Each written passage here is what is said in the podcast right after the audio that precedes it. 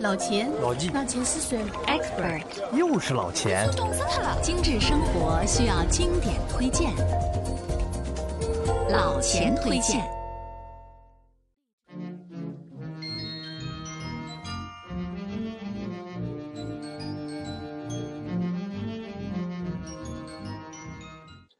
朋友们，大家好。今天啊，老钱要和大家聊的是一种不常见，但是呢，你常常听说的乐器，它叫管风琴。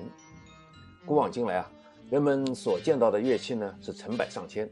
不过，若要比历史的悠久、结构的复杂、体型的庞大，以及演奏方法和表现力的丰富和特殊呢，可能非管风琴莫属了。但是啊，管风琴也是诸多古典乐器中最不为人们所了解的乐器。管风琴作为西方音乐中最为古老的乐器之一，在基督教的音乐中啊极为重要，对宗教音乐的发展呢有着直接的影响。在西方音乐史上啊，宗教音乐最繁荣的时期呢，也正是管风琴音乐的鼎盛时期。在老钱近三十年的欧洲游历史中啊，最常见的就是无处不在、形形色色、大大小小的教堂。看教堂，这管风琴不可不看。不少老教堂的管风琴呢，看上去十分陈旧，估计呢也是年久失修，不发声了。但是啊，作为门面，那些长长短短的音管仍然保留着，也很气派。由此可见呢，其往日的辉煌。管风琴在宗教教堂中的地位如此显赫，同样呢，也在老钱心中留下了深刻的印记。假如啊，这个世界上，只能留下一种乐器，当然是假如，你会选择哪一种？A. 钢琴，B. 小提琴，三吉他。那么我的答案呢？是 D，也就不是钢琴、小提琴、吉他，是什么呢？就是管风琴。我们先来认识一下管风琴。管风琴是一种古老的键盘乐器，之所以叫管风琴，是因为它的键盘后面呢竖立着许多。按长短排列着的金属管也叫音管，它结构复杂，鼓动风箱时啊，空气穿过音管，发出洪亮而空灵的声音。管风琴有着所有乐器中最复杂、最庞大的结构，多层的键盘、众多的音管、音栓以及复杂的发声原理和操作技术，几乎可以说是一架能发出美妙声音的巨型机器。从演奏上来说呢？钢琴的一排键其实已经比较复杂了，而管风琴呢，则可以有若干排手键盘，脚下呢还要控制一排脚键盘。这个对协调性的要求是非常之高。另外啊，你可以而且必须设置不同的音色组合，在演奏乐曲的过程中呢，手脚并用的调整两侧的音栓。所以啊，这也为你的成功演奏增加了不少难度。管风琴被称为乐器之王。不是因为它年岁大、历史悠久，而是因为管风琴的音域是乐器中最宽的。一名乐手操控整座管风琴，犹如在操控整个交响乐团。所以啊，当乐曲过于复杂时呢，管风琴演奏家们不得不找一个助手，专门去负责调整音栓，否则呢，往往会顾此失彼。管风琴。被称为乐器之王是实至名归的。其实啊，你光看它的个头就知道了。一般的管风琴会有几十米的高，重量呢更是达到数百吨。高音管子大概跟长笛一样大小，而低音管子呢却可以跟教堂的柱子一样大。走进去俨然是一个迷宫。这样的庞然大物自然不可能经常移动，只有在音乐厅或者是大型教堂才能找到。足以容纳管风琴的位置，而且啊，一旦坐稳了位置，管风琴便会与所在的音乐厅或者教堂呢融为一体，成为这个空间里最为显眼的角色。管风琴体积庞大，那么你知道最大的管风琴在哪里吗？呃，据我了解呢，目前比较公认的是在美国新泽西州的大西洋城会议大厅里，它是建于一九三零年。当时的造价据说就高达五十多万美元。这架管风琴共用了三万三千一百一十二支用于发音的风管，一千四百七十七个控制音调的音栓，设有十九个音色区，共有七排键盘。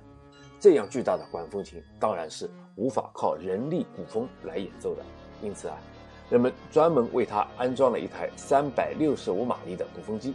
由于风压太大，用简单的机械装置呢，已经不可能掀动键盘，所以啊，采用液压传动装置操作。如果在夜深人静的时候演奏它呢，方圆几十里外都可以清晰的听到它的音乐。老钱推荐节目由解读网精心打造，听老钱推荐，随时随地随心随意。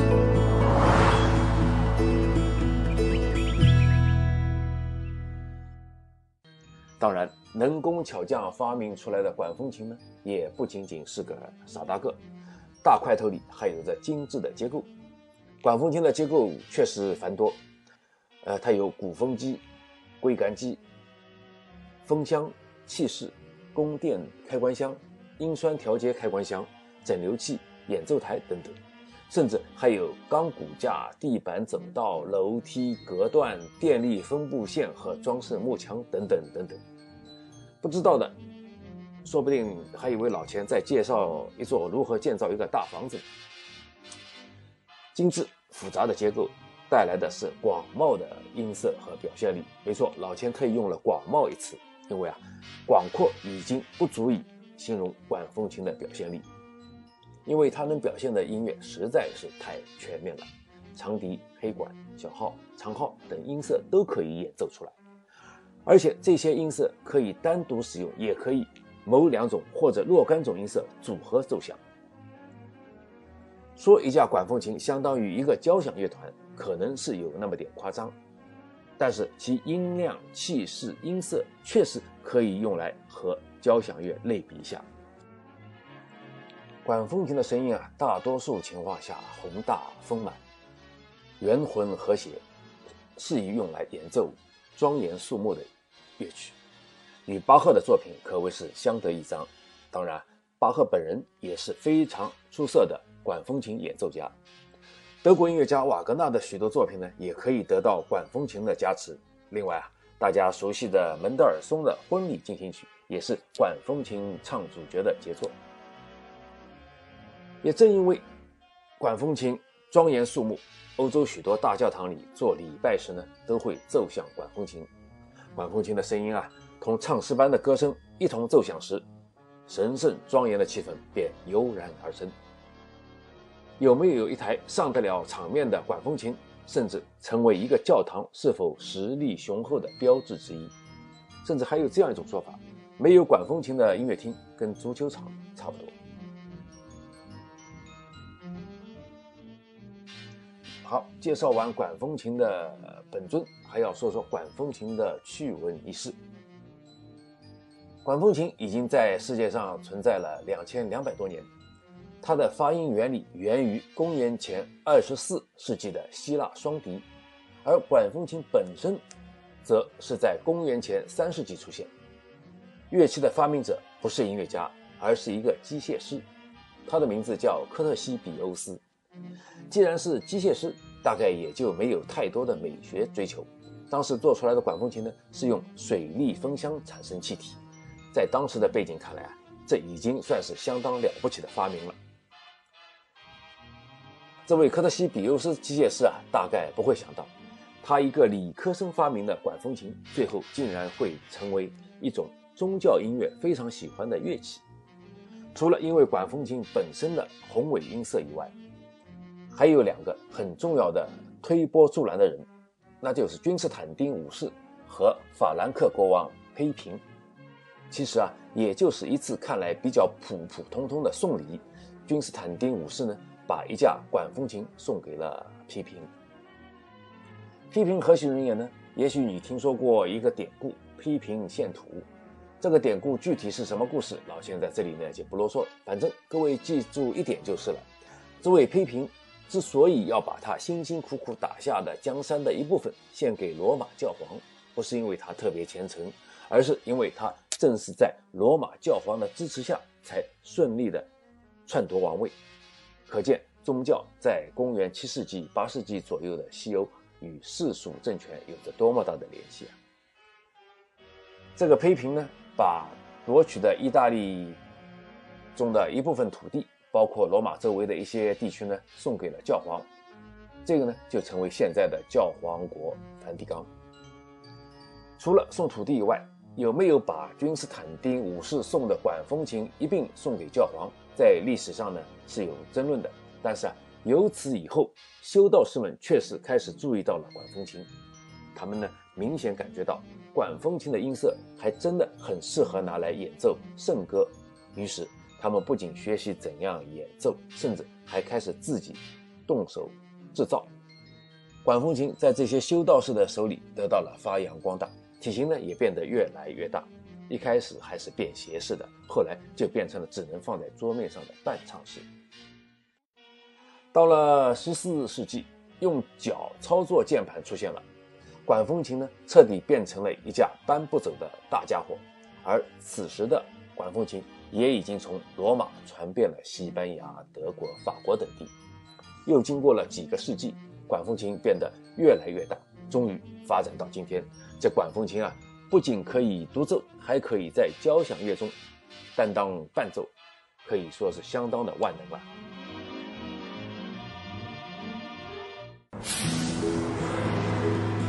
老钱推荐节目由解读网精心打造，听老钱推荐，随时随地随心随意。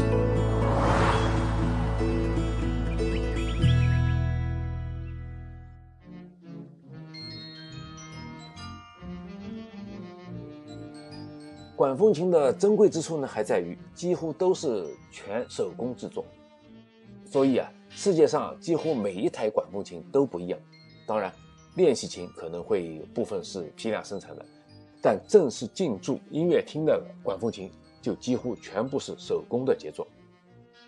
坚持手工自有其道理，尽管管风琴的演奏操作越来越复杂，但是制作的基本操作几乎是从未改变。从细木工、普通木工、制备皮革。加工锡铅铁等金属，打造黄铜和红铜等等这些工艺流程，现在也还是有比较好的传承。特别在意大利啊，有个小城叫维罗纳，它还有一帮复古派，曾经连少数已经消失的工序都能被他们找回来。他们认为这些工序可以让音管变得更加结实，音质更好。这个维罗纳城。它是从十五世纪以来已经是制造管风琴的黄埔军校了。早在十五到十七世纪，意大利城市布雷西亚的安特戈纳提家族就已经开始编写管风琴制作的教科书。另外，如帕多瓦、威尼斯、伦巴第、托斯卡纳等意大利的许多地区呢，还有不少管风琴的制作工坊。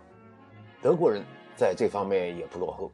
十八世纪，因为管风琴和教会的关系愈加密切，许多教堂呢都要加建管风琴。说到这个加建啊，就比凭空建造的难度还要大，因为啊不能去破坏教堂的本身结构，审美上呢也要和教堂本身的氛围契合。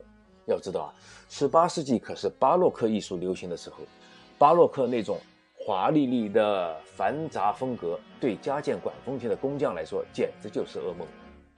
比如啊，德国一座小城市威因加滕的修道院建造的管风琴就是一个典型的例子。十八世纪初，这个修道院的教师们请来了管风琴的制造师约瑟夫·加布勒，为这座华丽的修道院加装管风琴。看着这个涂金装饰。雕塑大理石、华丽窗户、曲线型拱门等各种复杂结构的修道院，这个约瑟夫·加布勒啊，简直有了入坑的感觉。这不是罗斯科里做道场吗？为了迁就修道院的原有装饰，制造师们动足脑筋，他们破天荒地把一排排的音管安放在管风琴主体部分的四周和上方。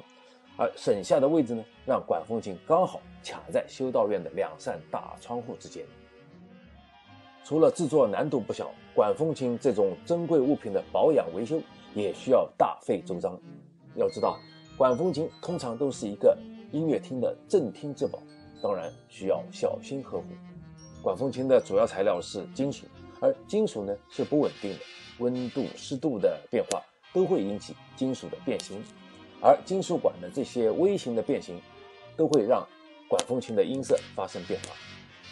管风琴的理想环境要求是温度为二十二摄氏度，要湿度呢是百分之四十。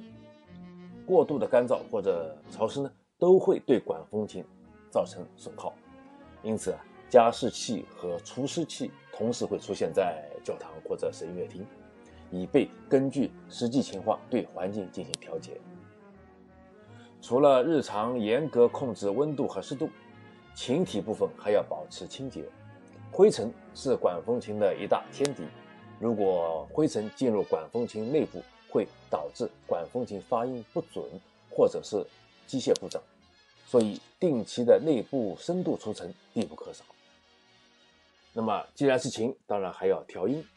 管风琴的调音有一个难处，是其他乐器都没有的，因为管风琴是琴键和羽管键共存在于一个琴体内。这两种键位的调音呢，就要不断的互相协调和磨合，需要极大的精力、体力，以及最重要的是耐心。而最受累的可能就是你的耳朵。那么，多位键和管子发出的声音频次和音量差异很大，调音师的耳朵呢，要随时保持集中，适应不同音色和音量。前面说了那么多管风琴的神奇和轶事，这回也该说说这庞然大物的演奏者是多么的牛了。它需要极高的技巧和协调性。一架管风琴可以有若干排键盘，双手都要控制住，脚下呢还要控制一排。这对手脚协调性的要求已经是很高了，还有很多不同的音色组合要掌控和协调。这管风琴简直就是技术活和体力活的综合体。老钱觉得有一种动物很适合形容管风琴演奏者，那就是八爪鱼。正式演奏时啊，这管风琴的演奏家们当然不能穿运动鞋，甚至连稍微舒适点的皮鞋都不能穿，他们要穿专门的管风琴琴鞋。这种鞋子前端相对来说会尖一点，也很轻。还会有一个稍高一点的后跟，这种鞋的好处是，演奏踩踏板的时候可以帮助演奏家更加准确和便捷的演奏。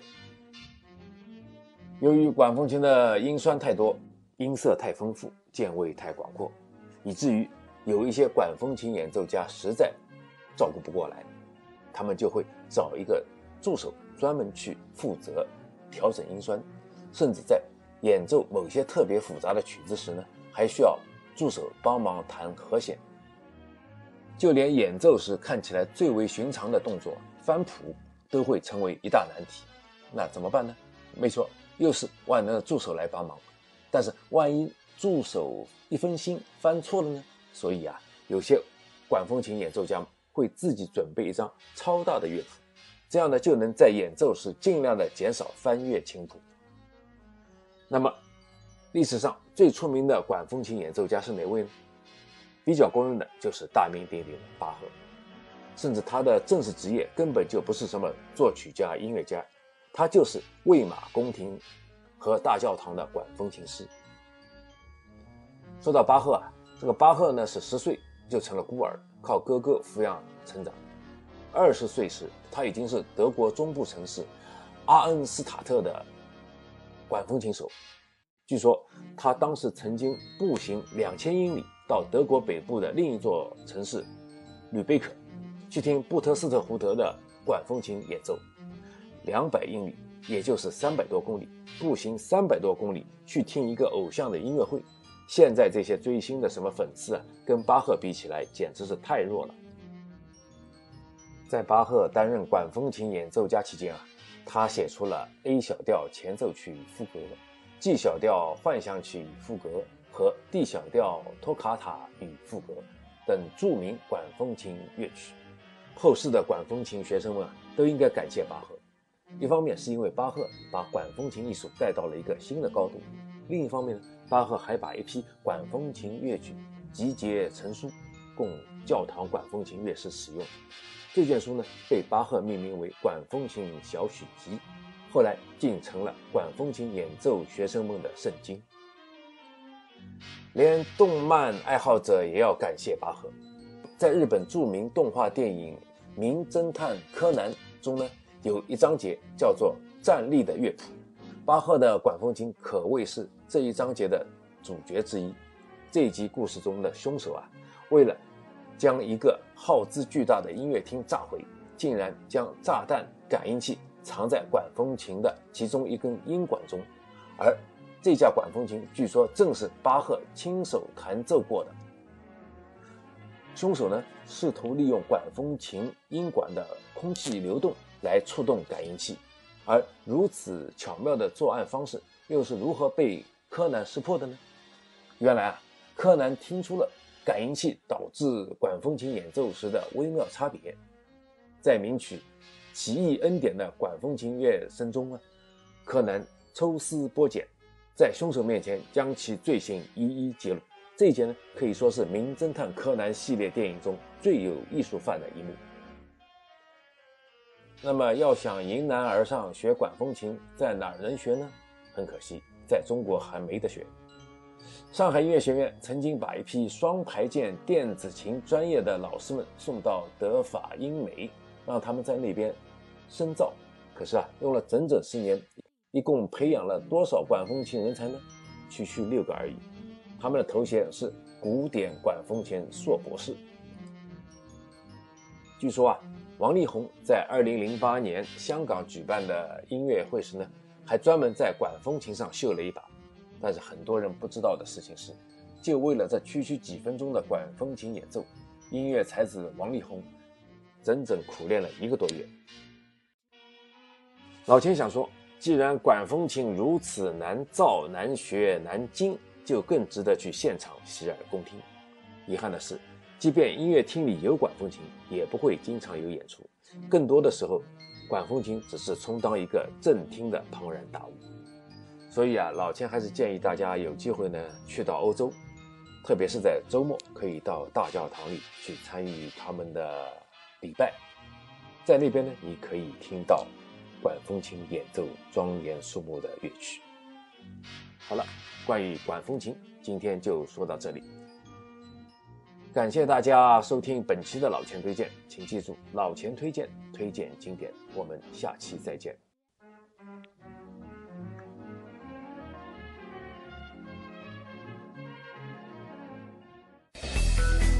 如果每周一期的老钱推荐你听得不过瘾，那就关注解读网的微信公众号吧，在那里老钱有更多的存货等你翻阅。